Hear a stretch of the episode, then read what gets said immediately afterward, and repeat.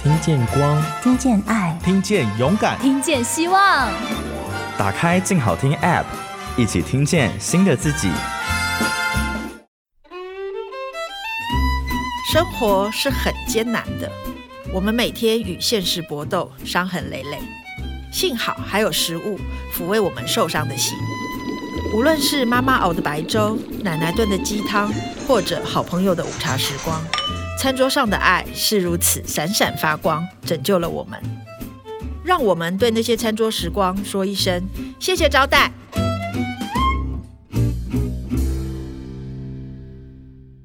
Hello，各位亲爱的听众朋友，大家好，欢迎收听由静好听制作播出的《谢谢招待》第二季，瞿欣怡与作家友人的餐桌时光。我是小猫瞿欣怡。这一集来和我们分享餐桌时光的来宾是一位纪录片导演。我很喜欢他的作品，他的作品就是很细腻，但是又很强烈。就是他谈非常非常多的议题，但是又用一种很温柔的方式来谈。然后我们私下都叫他厨娘。这个来宾是我的好朋友贺兆提，欢迎兆提。Hello，什么好？各位听众朋友，大家好，我是贺兆提。我刚刚讲那个议题，因为比如说我爱高跟鞋，他其实在讲社会议题耶，嗯，他其实在讲一双高跟鞋如何制成，对，从纽约的精品。一双一千块美金的高跟鞋，可以带到中国跟俄罗斯，嗯，然后带到那个小牛皮，嗯、对，然后还有我其实很喜欢的作品，就是前两年的《未来无恙》，嗯，对，那个纪录片做了七年哦，对，拍摄了七年，然后加上剪接的话，九年左右，九年一个纪录片，嗯，那个纪录片很强，但是它又很温柔，嗯嗯，然后，但我们今天没有要来谈纪录片，大家不要。以为我们要谈纪录片，我们今天要来谈食物。因为兆提是厨娘，而且我跟兆提有一个共同点，就是厨娘夏天不做饭，因为厨房好热哦。对，因为厨房好热。对，因为大家会说可以去你家吃饭吗？拜托，现在是夏天，你想热死我？那兆提是从什么时候开始喜欢做菜？诶，应该是说从开始做菜跟喜欢做菜。开始做菜是离开家之后，嗯，因为自己做比较便宜嘛。可是做一做就做出心得以后，觉得那个时候大概就开始拍纪录片了。哦、我拍纪录片大概有快二十年，嗯，哎，已经超过二十年喽。嗯，二十年的时间，超过了，超过。我们认识的时候，你还在张老师月刊。嗯、对。然后我发现做菜跟创作有一个很微妙的互动关系，就是说我拍的很顺的时候，我真的不太去做菜。可是我只要拍到卡关的时候，我的菜就会。一道一道的接着做，而且我会做的还蛮好吃的，因为我发现，我发现做菜是一个出口，就是、怎么说呢？它是一个创作欲或者是表现欲的出口。所以你做菜的时候得到什么？就是我记得哦，我们上次去你家吃饭，嗯，做菜就是你卡关的时候。你那时候在剪一次，对，在剪未来无恙，然后说剪不出来很烦，就那部片剪了三年，对，做了无数多的菜，对，然后就说 来我们家吃饭吧。我说你不是很忙吗？没有，最近剪不出来。对，拍纪录片有个特质，就是说我们可能会想要跟这个世界沟通和对话，和有一些表述或者有一些自己的概念想要说。那这个想要说的出口，一旦是被堵住的话，很多时候他需要用其他的形式来表达。那对我来说，就是做菜，然后做菜去想说那个味道如何调味，调出一个不一样的味道，或者是细致的味道里面突然有一个跳出来的惊喜等等，其实它都跟拍片很像，就很像创作啊。其实做菜是创作，欸，哎，我觉得，嗯，对，它是创作的形式的一种啦。对，嗯嗯，所以。片子拍的没有很好的时候，就会菜做的特别好吃。你知道，我有一次去曹瑞元导演那边开会，嗯，然后我那时候就就东西写不出来嘛，然后我还是去了，然后我就给他一个靠近圣诞节，我就做了一个面包给他。我前什么都写不出来，竟然还做了一个面包，还用非常漂亮的蓝色缎带绑给他。我拿给他说，他笑出来，因为另外一个编剧也送他很多面包，那每一个编剧写不出来都在家做面包。我跟你说，拍片的人很多。很会做菜，或者很会弄咖啡，哦、都是跟吃的有关。就是，所以我觉得它不是一种巧合，诶，它真的是一种创意。A 出口被堵住的时候，它就会从 B 出口迸发出来。而且我觉得你做菜是很讲究的。嗯，我每次跟你比起来，我都觉得我真的很粗鲁。这是龟毛吧？这是我的龟毛吧？讲究讲究，就是比如说，哎，今年 今年很好笑。嗯，今年大家都在做美酒，你有没有发现？就是脸书上有人开始贴梅子，嗯、于是大家就开始做美酒。然后我就人家就送我三斤梅子，其实三斤很少，嗯、我就开始也做美酒。然后我就问赵婷，因为赵婷很会做美酒，我就问他怎么做，这样他就跟我说原理是什么什么什么，然后你应该要怎么样怎么样怎么样。我做了哪些尝试，什么什么，我教过你。对，然后还丢了影片给我，这样。就我今年做了。我就是很粗鲁，我今天用了各种酒、各种糖，结果只有一罐成功。嗯、这个很小猫，很小猫。我的小猫是谁信？就是创作啊。嗯，我就是把美酒当成是我创作的一部分。嗯，那你是你为什么会开始做美酒？你做美酒好好喝哦。你做了三斤哈，我，我没有没有没有。后来我总共又在买 做了十几斤。哦，我做了二十五斤。你做二十五斤？你从什么时候开始做美酒？你为什么？因为拍不出来吗？没有做美酒，纯粹是好奇，觉得说那个它那个味道会变成什么样子，有点想要实验一下。哦，所以我是用某种很科学的方，它比较比较不是创意诶。我觉得美酒它有某种科学原理，对，就是它是浸泡酒，所以你大概要知道一些，譬如说酒的成分，还有它跟发酵之类的关系等等。可是它跟做菜，我觉得不一样。好，那赵婷做菜还有另外一个特色，我刚刚就讲说你会请大家去家里吃饭嘛，嗯，是厨娘这样子，嗯，你为什么会就是会邀请朋友到家里吃饭？现在很多人都说、嗯、我们去外面吃就好了，比较省事。哎、嗯欸，我觉得大家围在餐桌吃你做的菜啊，有一种有一种很开心的感觉，对。而且我发现我请的人大部分都是女的，好像很少有男性的客人，有啊，很少啦。有一位上过我们节目。嗯，今天要再 repeat 他的笑话嘛？他自己有讲，就是那个去峰哥吗？对，峰哥，那不是在我家，那不是在你家，在我家。我听到这个故事以后，有一次我说我要请峰哥来我家，然后我家人说我们要不要想一下？因为他他重复了你说的这个故事，真的。所以为什么你邀请的客人都是女生？嗯，可能是凑巧哦。刚刚我们讲到说，为什么做菜？在家里面，就是有点家宴的性质，然后其实有一个重要是，呃，我觉得大家在餐桌上吃饭，好像不是只有吃，它里面有很多情感的交流，那些对话，还有那些，比如说大家听到的音乐，然后某一道菜后面有的什么故事，或者是大家最近的心情怎么样，有没有一些什么共同的卡关也好，幸福也好，我觉得都是。都是蛮美好的回忆，对，所以我觉得做菜给朋友吃蛮享受的，对我来讲很幸福，嗯，对不对？对，就是对做的人来说，我每次做完菜，然后看大家吃完以后，我整碗有一种浸泡在糖水里面的感觉，这么幸福的感觉，对，会。嗯，那你最近可以再请我去你家吃饭，再 浸泡一次。现在不是夏天，所以可以，可以的。而且我觉得在家里吃饭有一种。跟在餐厅不一样，嗯，在家里吃饭很亲密，对，因为在餐厅就是不太会讲，因为一个是时间，一个是旁边有其他桌的人。嗯、可是我记得上次在你们家吃饭，大家聊到近况的时候，有些人眼眶就红了，然后就会开始讲说最近发生什么事，然后就自在的哭一哭也没关系，这样。对，在我家也偶尔会出现这样的场景，肯定就是也很放松。然后也没有时间的压力，譬如说只能吃九十分钟，对，就要拜拜了，那种很烦。对，所以大家可以畅所欲言，还蛮舒服的。嗯，那你是怎么开始想家宴的菜？对，嗯，我会从呃，大部分时候是当季的菜，嗯，当季的食材，所以我会先决定一个呃最主要的主菜。好比说，如果那一天我我挑到很好的鱼。那也许那个鱼就会是主菜，可是因为鱼的味道比较没有那么重，它不像红肉，或者不像某种肉类，呃，所以如果鱼的料理要吃出它原味的话，搭配它其他的菜的味道就不能比它强细。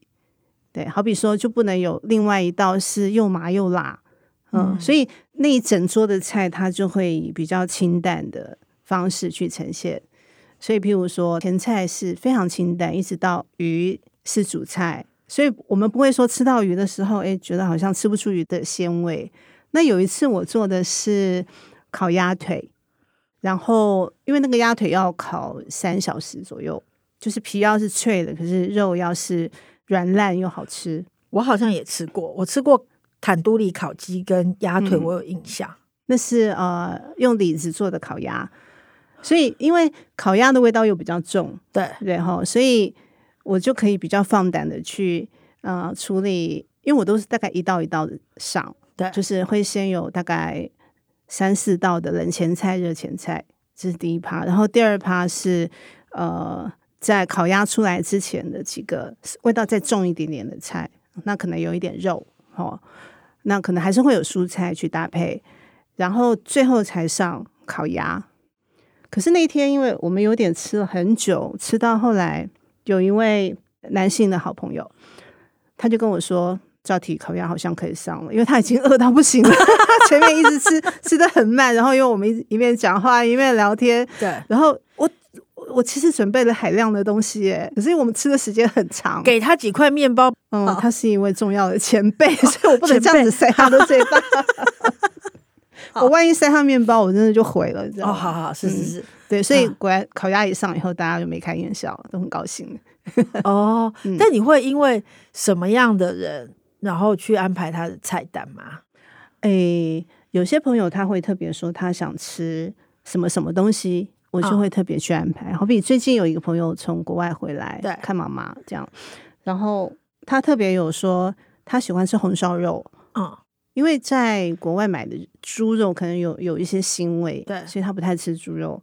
可是回来以后他就拼命补足那个 quota，然后他说红烧肉真的不用特别煮，就是每一家都有每一家的味道，然后每一家都很好吃，因为每一个妈妈的配方都不同，所以他上礼拜我就做了红烧肉给他吃。你们家的红烧肉是怎么做？是潮州式吗？不是哎、欸，我们家的红烧肉，我用了很多类似五香之类的调味，然后还有很多的绍兴酒。我在其他地方没有吃过这样的味道，因为理论上的，因为我妈妈不太做红烧肉，反而是这样。哦、对，所以红烧肉是我后来长大以后自己试出来的味道。所以你自己试验完，你觉得那样最好吃啊？就是照贺照提的红烧肉这样。对，如果说我小时候吃的东西，反而是鱼类最多。我们家每一餐都有鱼，每一顿都要吃到鱼。为什么？嗯，家里面的习惯，和小孩也被训练的很会吃鱼。我们喜欢吃小只小的，像手掌这么大的、巴掌大的鱼，麻吉啦，类似就是肉鱼，或者是或者是呃海。我们不太吃那种一大片的鱼。比如说像一大片的呃鳕鱼、旗鱼片啊，旗鱼片，或者是石目鱼、石目鱼肚、石目鱼肚会吃，因为它的刺很多，很好吃。嘿，虱目鱼原生家庭里面吃的鱼不太吃没有骨头的鱼，因为全家人都会觉得说这个鱼不够好吃。就是从爸爸妈妈到我们，我妹妹跟我，我们全部都喜欢吃鱼骨头旁边的肉。哦，然后会把它吸吮的很干净，所以那个整条鱼吃完是我们在外面吃东西会说，哎，贺兆提吃完的那条鱼啊，可以拿回去跟厨师致敬，因为厨师会知道说煮的非常好吃，因为所有的肉都不见了，只剩下骨头，连鱼头的那个腮帮肉都要全部都那个最好吃了，对，是不是？所以你们不会吃土托鱼，对不对？因为土托鱼就是一片轮切的那种，一片煎一煎就好了。哦，土托鱼是好吃的鱼，所以还是会吃。但很奇怪，爸爸妈妈通常都会弄那种什么鲑鱼呀、啊、鳕鱼片啊，嗯、那种没有刺的鱼给小孩吃啊。我觉得我们好像比较没有，呃，怎么说？如果我们从小就让孩子练习吃鱼，其实小孩这样咬咬咬咬，他最后会把鱼刺。吐出来，因为他是吃得出来的，不会梗到。对，所以没有发生过这种悲。到一个年纪，可以慢慢让小朋友吃鱼刺多的鱼，就是好像可以不用太害怕。因为我觉得对父母来说，小孩子被鱼刺刺到真是太恐怖了。对，对我我曾经卡过好几天，然后还一直吞醋、欸，哎、嗯，就是不知道从哪里学来什么吞醋可以让骨头软化，嗯、就是吞饭没用，然后喝汤没用，就。那几天我都不停的在吞醋，就很像白痴。可是某一天他就反正也不见了。对，因为我的鱼也是可以向厨师致敬的。对对，我想也是。对，嗯、我知道你的家业还有另外一个特别的地方，就是你竟然会做笔记。嗯，对，我会把我每次请的人是谁、时间，还有我做的哪些菜都写出来。哦，然后所以他们下次来的时候，我会回去翻我那个那那张小纸条。我做菜的时候也会看，就是它跟出菜的顺序，还有我会担心有漏掉什么食材，所以我会写在一张小小便条纸上啊，然后就一张张把它存起来。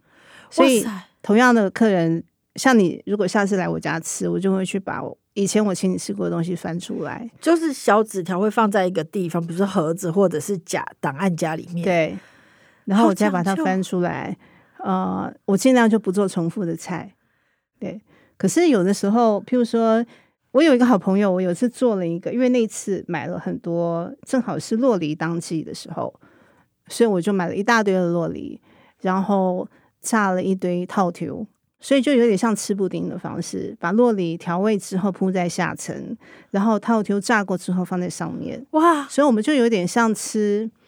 那个叫什么？就是你整个从上从楼上往楼下挖下去，那样是一口，好好玩。我下次也要吃这个。嗯、然后那个客人那个朋友他就说，他爱吃洛梨，他也爱吃套丢，所以我就记住了。如果下次他再来我家，我还是会做这道给他吃。那你可以回去记一下便条纸，小猫下次想吃这个，或者是李子鸭吗？哦，好，因为李子鸭很难做，你迟疑了。果然是吃货，我们是好朋友哎、欸。可你们上次也有来我家吃啊？可是、嗯、对，可是我其实没有做笔记耶，所以我每次都很痛苦。我想说，这道菜我上次是否做过？因为我也不希望大家吃到重复的这样。嗯嗯，所以这招应该还不错，对，对不对？这招很贴心，好不好？嗯，对。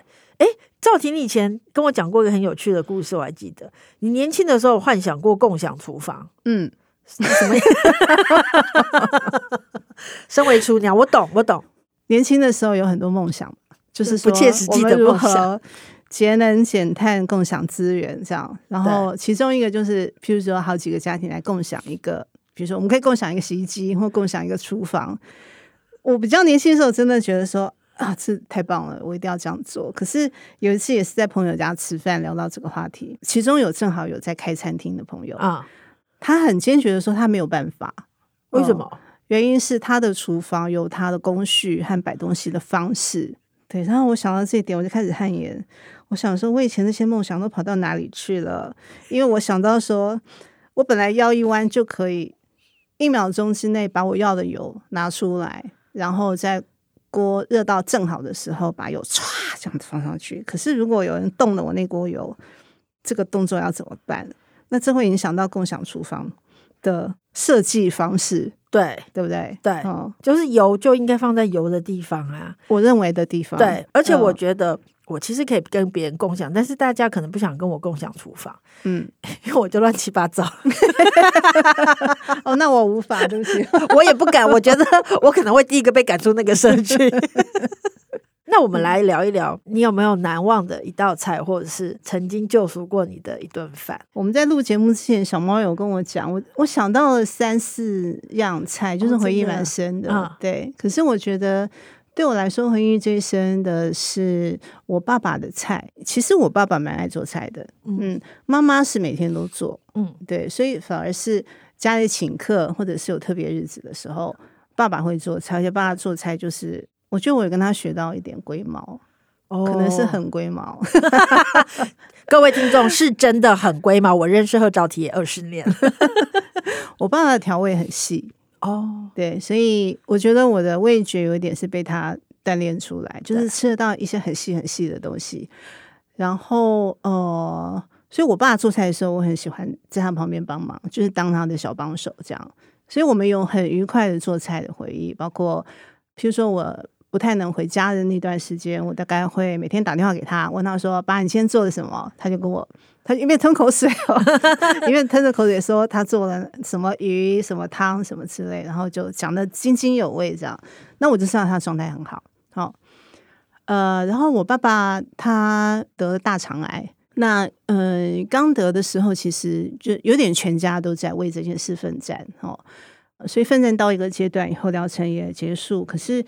伤心的是，他后来复发，所以复发那个部分，我觉得有一点像全家的士气，有一点被这个打击到。呃，所以我觉得我们正在慢慢从被复发打击的这个过程里面慢慢爬起来的时候，我爸爸还是很喜欢做菜，他其实那时候还有体力，哦，然后做菜是一个很开心的事情。然后有一天，他就因为他做鱼汤嘛，他早上去市场买了两颗鲢鱼头要做，他就说晚上来做鲢鱼汤。然后中午他睡午觉，睡一睡，他突然说：“哎，有点冷，他想擦把脸。”然后那时候我们家有一个义工的妹妹，正要去拿那个毛巾给他擦脸，然后回来的时候他就走了。对，我就是我们都准备好要为癌症的复发奋斗的时候。爸爸早上去买了鱼头，然后本来我们晚上要吃鱼头汤，结果，哎，他突然在一个我觉得是很被祝福的状态，有一点痛，他就走了。对，嗯、虽然有一点突然，嗯，然后啊，其实我跟我妹跟爸爸的感情都非常好，所以，呃，中间当然就有一段慌乱的时间，处理刚往生之后的一些该处理的事情。然后有一天，我跟妹妹就。在家里面想到说，哎，要不然我们来把爸爸买的鱼头做来喝。然后我就说好啊。所以那天晚上其实就是我们一面做鱼头汤，一面在怀念爸爸。哦。然后就在想说，一面姐妹两个人一面在聊说，爸那天应该心情还蛮好，而且他想说可以做个鱼头汤来喝。所以我觉得整个过程，嗯、呃，在我们喝了那个汤以以后。我觉得有被一种完整的爱包围和祝福。对，你知道我，我和我妹妹跟爸爸的那种感情，是在他病得很重，在医院的时候啊，呃，那个是比较早的时候，复发之前，我跟妹妹个别有一次，是我们趴在爸爸的怀里，跟爸爸说：“爸爸，我爱你。”然后爸爸就掉着眼泪哭，然后摸着我们的头说：“我也爱你们。”我觉得非常被祝福。嗯，是这样子，很被疼爱的女儿，两个女儿，嗯，对，然后从小被爸爸妈妈的菜喂养长大，所以我觉得家里面的食物对我来说，真的是一种充满了感情，充满了爸爸妈妈，不管是放盐、放油还是放什么，我觉得他们他们都有在想着我们要给小孩吃什么东西，这样，所以我觉得那道鱼汤对我来说。我应该一辈子都会记得，嗯，难怪你没有先跟我讲，你就说我到时候再告诉你，就你会爆哭的把？这个鱼头汤，可是我，我其实觉得，如果跟呃父母的关系呀、啊，嗯，可以结束在食物上是很幸福的，因为我跟我爸爸的关系就很不好，他给我钱会把它摔在地下，我们就是。他很爱我，我知道他非常爱我。然后他从小就说：“我女儿长大要当诗人。嗯”然后我女儿什么什么这样。可是我们就是斗不拢就对了，就是会常常吵架。嗯、可是我对他最后最后的回忆是，他也是癌症，他是肺癌、嗯、肺腺癌。然后。他最后，他的他其实是一个很帅的情报员，很高很帅。嗯、可到最后，他的腿都萎缩了，嗯、然后他要拄拐杖或者是坐轮椅，他不方便走。然后他就跟我说，嗯、有一天，因为我爸爸也都做大菜，然后非常会做菜。他有一天就很想吃大豆猪脚汤，他就拿钱给我说：“你去买那个大豆跟猪脚回来，嗯，我们来煮大豆猪脚汤。”这样我就说好。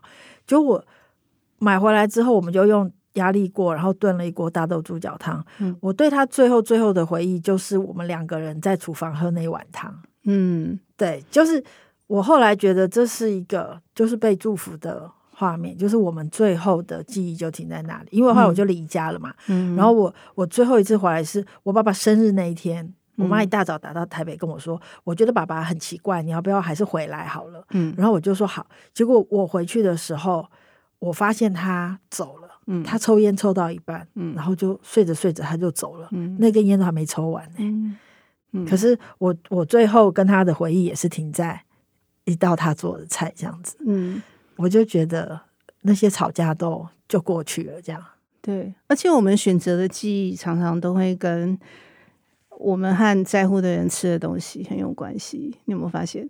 对。对，那些食物的记忆里面的感情，其实很多时候是。是是一个关系。你刚刚在讲说跟朋友一起吃饭的餐桌，我就想到我，我就开始想说，那我对赵婷最深的印象是什么？啊、哦，是什么？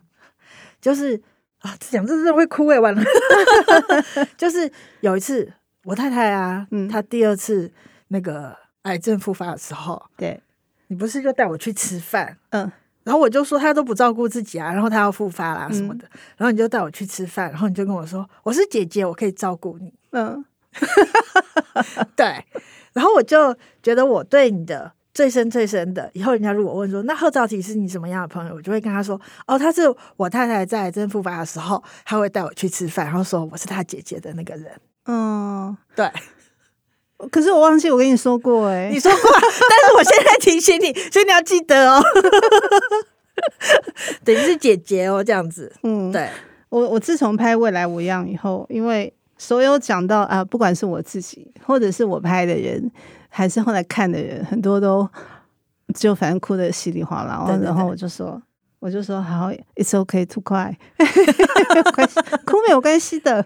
对对对，哭没有关系的。但你要我，你反正现在都录下来了嘛，就是你就说我是姐姐这样子，好，有录音为证，对，有录音为证。今天很谢谢赵体来我们节目里面分享这个难忘的一道菜，然后两就眼眶红红的把它录完。对，今天呢真的很谢谢赵体来，真的很感谢，谢谢。然后呢，也要感谢各位的收听，请持续锁定由静好听制作播出的《谢谢招待》第二季瞿欣怡与作家友人的餐桌时光，我们下次见。拜拜，拜拜。想听爱听，就在静好听。